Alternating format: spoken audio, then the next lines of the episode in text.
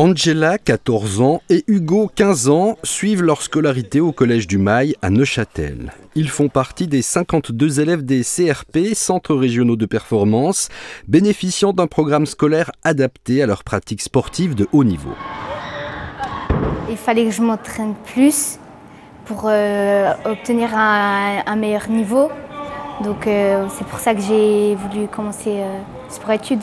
Quand j'étais petit, j'étais plutôt bon, mes coachs me l'ont dit. Et du coup, au bout d'un moment, en fil en aiguille, bah, c'est passé euh, comme ça. Et je suis allé sport-études, puis gymnastique de performance. 10Y égale à 2Y carré. Notre centre scolaire du Mail est certifié depuis pratiquement plus de 10 ans par Suisse Olympique et c'est dans ce cadre-là qu'on accueille les élèves sportifs d'élite du canton. Chaque année, on accueille euh, entre 50 et 60 élèves répartis sur différentes disciplines sportives. On leur apporte euh, l'horaire et les, conditions cadres qui leur permettent de concilier sport et études.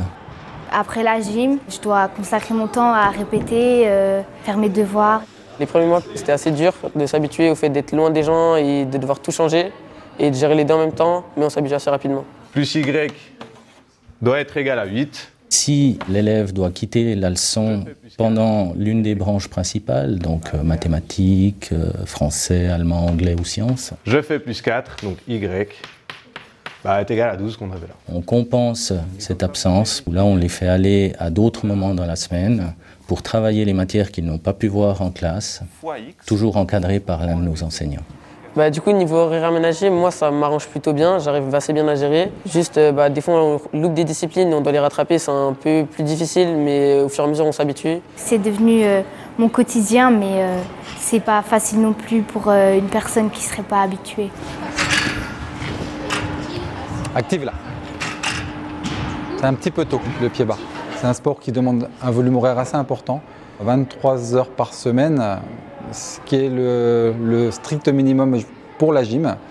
Il faudrait peut-être un peu plus, ça serait encore mieux, mais c'est déjà bien.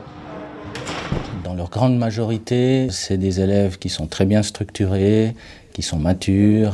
On est très autonome et puis euh, on s'occupe euh, de nous-mêmes euh, très facilement. Quoi.